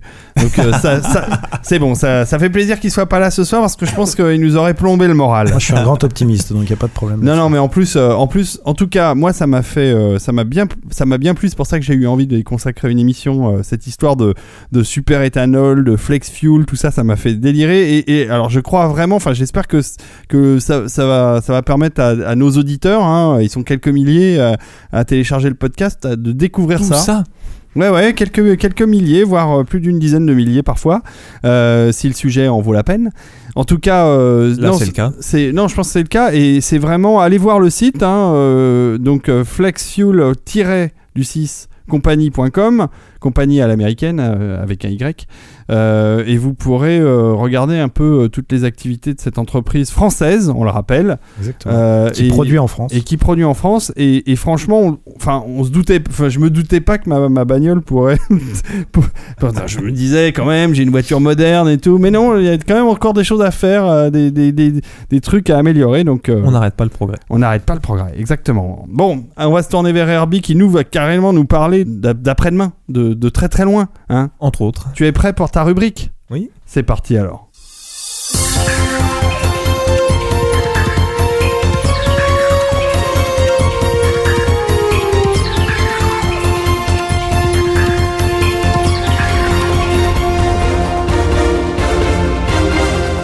Que, quel beau livre à lire.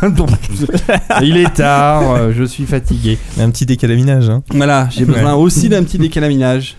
Alors, d'un boîtier pour me booster, c'est Euh, possible. Donc je suis parti un peu euh, en tête avec l'idée donc du carburant, les alternatives, etc. Alors euh, le problème de, de- du carburant, c'est pas forcément un sujet et éventuellement son absence, c'est pas forcément un sujet qui est central à beaucoup de, de science-fiction, mais c'est un sujet qu'on retrouve quand même souvent un petit peu en toile de fond, ou à gauche ou à droite. Alors ça a quand même été traité comme élément un petit peu central de certains, certaines œuvres de fiction, en particulier au cinéma. Mad Max, c'est un petit peu un monde où Bah ça oui, oui, devient bien sûr. Surtout ça- à partir du ça- deuxième. ça devient particulièrement important. Mais euh, je vais quand même vous proposer une ou deux petites lectures sur le sujet. Alors justement, on part pas dans un futur très lointain avec la première, au contraire, on part euh, dans le présent en fait, à peu de choses près, avec euh, En panne sèche de Andreas Eschbach, qui est un écrivain Ah, de oui. SF allemand. euh, et qui euh, a écrit donc en panne sèche un, un bouquin dans lequel on suit euh, Marcus Westermann qui euh, est un type bon il vient de changer de boulot enfin sa vie change un petit peu il se fait virer de son boulot il doit chercher autre chose à faire et il croise la route de euh, Karl Walter Bloch, qui est un prospecteur en pétrole, et qui euh, a la prétention d'avoir euh, trouvé un procédé révolutionnaire qui permet de trouver du pétrole euh, au poil près, à peu près n'importe où sur la planète. Et donc ils vont euh, s'associer pour essayer de monter une entreprise, euh, trouver des capitaux pour investir, convaincre des gens, etc. pour trouver plus de pétrole. En parallèle de ça, euh, un gisement dont je n'ai plus le nom, mais qui est le plus gros gisement de pétrole du monde et qui est en Arabie Saoudite, voit soudainement sa production décliner. Donc c'est exactement, alors on n'est pas dans le monde post-pic du pétrole, mais on est juste au début du commencement du pic du pétrole.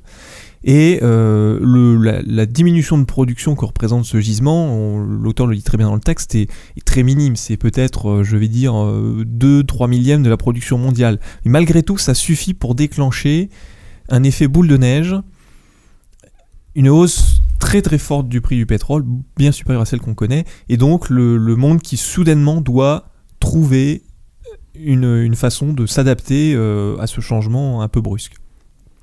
Et euh, alors c'est un récit en deux temps en plus parce qu'il se passe certains événements, donc c'est une forme de thriller un peu où on suit un avant et un après euh, certains événements.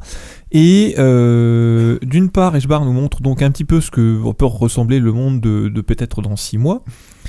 Et à côté de ça, une réflexion vraiment intéressante sur le pétrole, euh, sur ce que ça apporte en termes d'économie, euh, sur la façon dont il est géré, et aussi sur tout ce qui est, dire un petit peu tous les mensonges qui entourent le pétrole, en particulier sur les réserves de pétrole. Et euh, j'invite d'ailleurs l'auditeur un peu curieux à se renseigner, à regarder entre autres sur Wikipédia et ailleurs la question des réserves de pétrole de l'OPEP Ouais. puisque les, les quotas de production des pays de l'OPEP sont en fonction des réserves de pétrole de l'OPEP, et que donc tous les ans, les, produits, les, les pays de l'OPEP trouvent miraculeusement euh, de quoi étendre leurs réserves à Ouais. hauteur de la production annuelle. Mm. Voire soudainement les doubler quand subitement ils ont un besoin pressant de... Voilà. Donc il y a beaucoup de questions autour de ça, et puis aussi tout simplement de est-ce qu'on peut exploiter réellement le pétrole, enfin qu'est-ce qui est exploitable et qu'est-ce qui ne l'est pas? Il y a on les- parlait les des sables, bitumineux, tout à l'heure. ouais. aussi des. Mais on trouve. Parce qu'effectivement, on peut trouver du pétrole à peu près partout dans le sol. Mais, euh, Mais à quel en prix? quantité, voilà, à quel prix, Alors, et quand, en le, quelle quantité. quand le baril est à 50 dollars ou 60 dollars comme c'est en ce moment, euh, les sables C'est- bitumineux sont plus rentables. Non, quand non. ça dépasse les 100 dollars, ça devient intéressant. Voilà. Donc évidemment, les ressources fluctuent, euh, les, les disponibilités fluctuent en fonction du prix du baril. Exactement. Et, euh, et il est clair que le jour où les réserves classiques, c'est-à-dire les grands puits de pétrole saoudiens, vont commencer à se tarir, Tu veux euh, le prix va j'allais monter. dire, sorte de terre un petit peu, un petit peu pour, pour trois fois rien. les prix vont monter et à partir du moment où ils vont monter, ça va ouvrir de nouveaux champs d'exploration et de nouvelles et, et, euh, les sables bitumineux vont redevenir intéressants. Donc donc voilà, c'est on en a va encore pouvoir pour un à nouveau moment. ouais. cramer la Ouais, forêt c'est ça, pour, on pourra pour cramer la forêt. Post carbone va être content. Donc, enfin, le donc l'ouvrage reste malgré tout un thriller, hein, donc qui se lit avec un bon rythme, euh, assez bien, assez bien écrit. Donc euh, ça, je alors c'est un bon pavé. Hein, ça faisait, je crois, dans les 600 et quelques pages en, en- en grand format. Et euh, je suis pas sûr qu'il ait été repris en poche depuis. euh, ça faudrait euh, vérifier. Faudrait je, je vérifier. vérifierai. Mais Tu vérifieras. donc ça, c'était une bonne lecture. Alors maintenant, si on se pro- propulse plus loin dans le monde là, vraiment du poste du pétrole, je vais vous parler brièvement d'un ouvrage que j'ai déjà présenté, qui est La fille automate de Paolo Bacigalupi, où on est là cette fois euh, dans un monde post-pétrole, donc euh, le monde et l'industrie s'est adapté. Euh, on a recréé par génie génétique des mammouths pour déplacer des charges lourdes, on a poussé l'art des mécanismes à ressort dans ses ultimes retranchements, donc la voiture à ressort.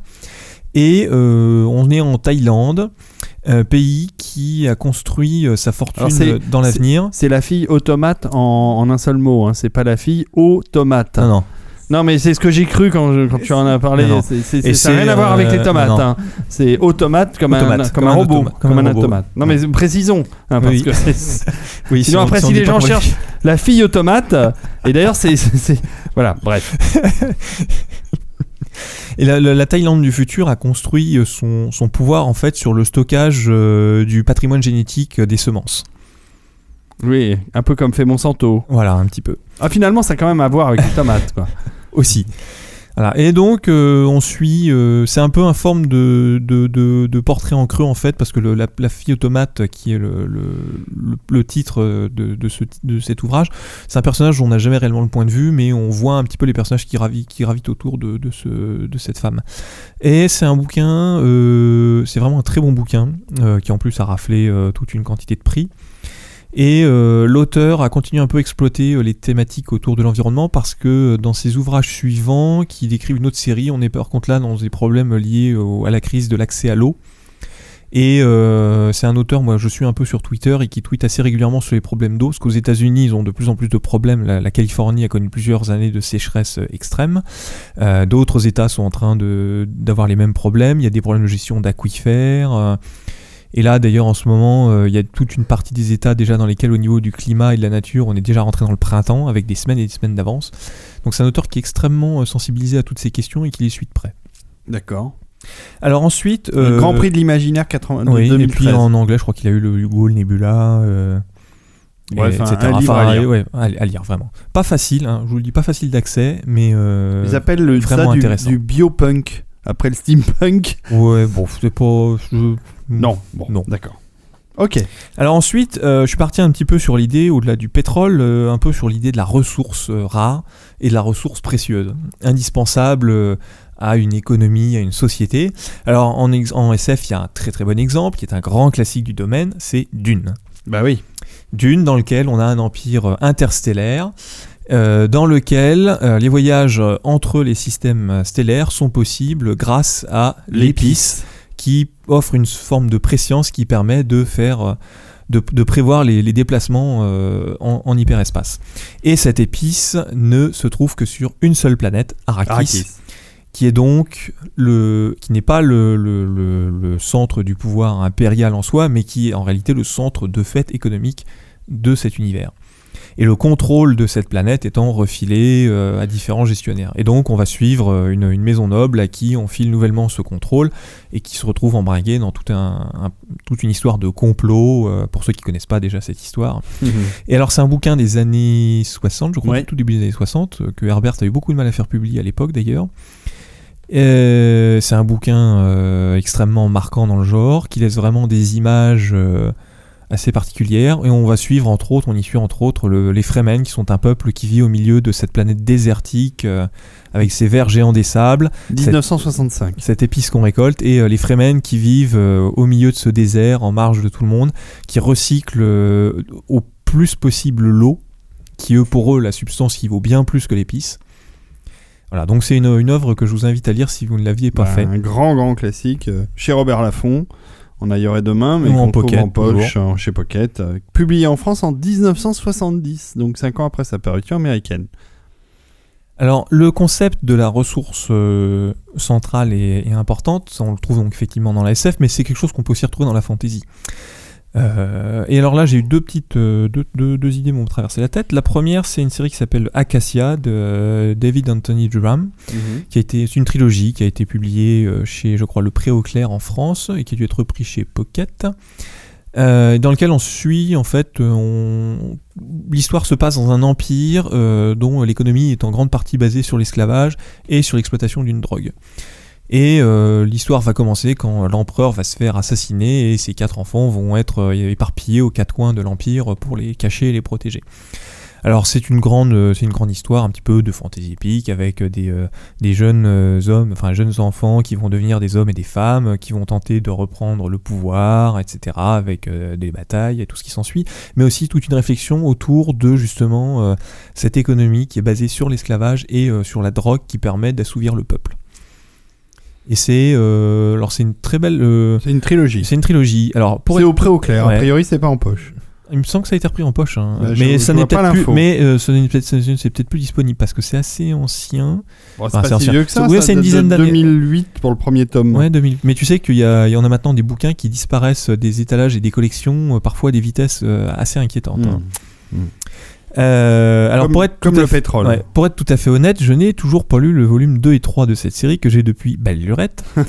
mais je compte bien quand même y passer un jour parce que le premier m'a vraiment laissé un très très bon souvenir. Euh, mais ceci dit, euh, je peux me m'arrêter assez, assez- c'est pas une ça, ça finit pas avec des cliffhangers partout. On sent bien que le truc a été construit pour que les choses se lisent sans, sans devoir s'enchaîner. D'accord. Alors. Enfin, le petit dernier, Oui. C'est une autre trilogie. Euh, c'est La guerre du Lotus de Jay Christophe, euh, qui est donc composée de Storm Dancer, Kingsley- Kingslayer et Hansinger. Trois livres qui sont disponibles en français chez Bragelonne. Alors, Un excellent éditeur. oui, hein, n'est-ce pas? Euh, Là, on est dans un contexte plus. euh, Acacia, c'était une fantaisie, euh, d'ailleurs plutôt, euh, plutôt euh, sombre de peau, dirais-je. Euh, là, on est plutôt dans une, une ambiance orientale. On est même, euh, franchement, une ambiance euh, inspiration euh, japonaise. C'est un mélange de fantasy et de steampunk aussi, puisqu'on a des, on a des, des bateaux. Enfin, des bateaux, des, des bateaux dirigeables, un petit peu, vous voyez, ce genre de, délire. Des, un shogun, des samouraïs avec des katanas tronçonneuses. Alors, ça provoque quelques images parfois qui sont peut-être un petit peu. Qui peuvent faire un peu grincer des dents. Mais, euh, et tout ça environné de quelques créatures fantastiques. Et euh, l'histoire est celle de Yukiko, qui est euh, une jeune fille dont le père est un très grand chasseur et à qui le shogun vient d'ordonner de partir chasser une créature C'est même carrément japonais ton truc. Ouais. D'ailleurs, quand on voit les couves, c'est Ah oui. carrément japonais. Et voilà, d'aller chasser une créature mythique, étant entendu que l'échec ne sera pas toléré.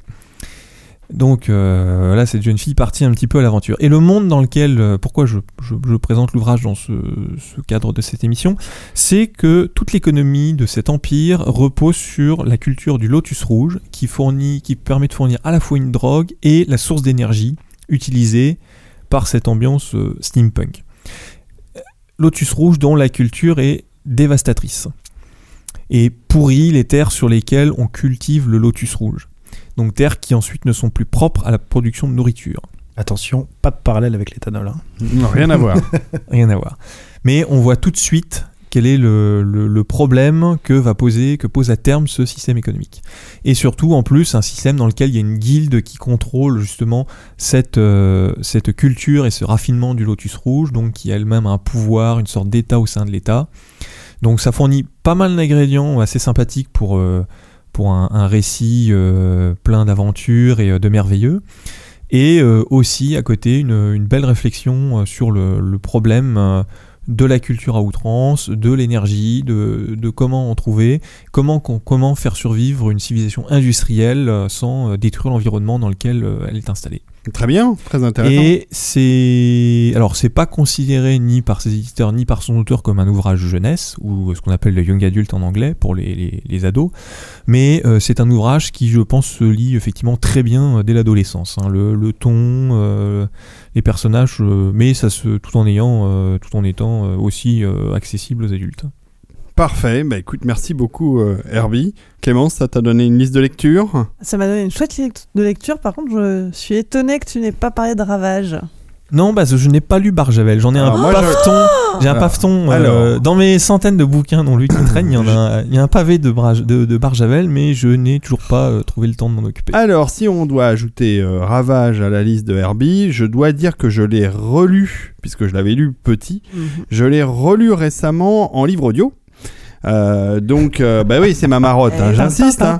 Euh, et j'ai été extrêmement déçu. C'est un livre qui a énormément vieilli, Ah, je suis qui pas est, euh, que je trouve que le que le les personnages sont sont sont pas hyper attachants. Ah, Enfin, moi, ça m'a ça m'a d'accord. ah bah c'est bien, c'est intéressant. Mais pour le coup, je préfère de loin euh, La Nuit des Temps, des pardon, Temps. que j'adore, hein, que je trouve euh, extrêmement euh, touchant. Et je, je, enfin, Ravage m'a laissé un goût de, de, de vieux bouquin un peu poussiéreux. Mais alors, c'est mon avis. Hein, c'est- voilà. marrant que tu dis ça parce que moi je l'ai lu, je l'ai encore relu il y a, il y a pas quelques mois, quelques années, enfin récemment, et, euh, et, et je me suis vraiment dit mais c'est c'est dingue. Je suis sûre que si déjà je trouve qu'il était visionnaire, il écrit des choses, il a écrit ça il y a plus de 50 ans. Ah bah, il y a plus que ça, puisque c'était avant, c'est même avant la Première Guerre mondiale, je crois. Oui. euh, C'est, ah, euh, c'est ça doit être de 40, euh, Avant 40 la deuxième, tu veux dire. la deuxième guerre mondiale, pardon, excusez-moi. 43. 43, bah on est en plein dedans. 1943.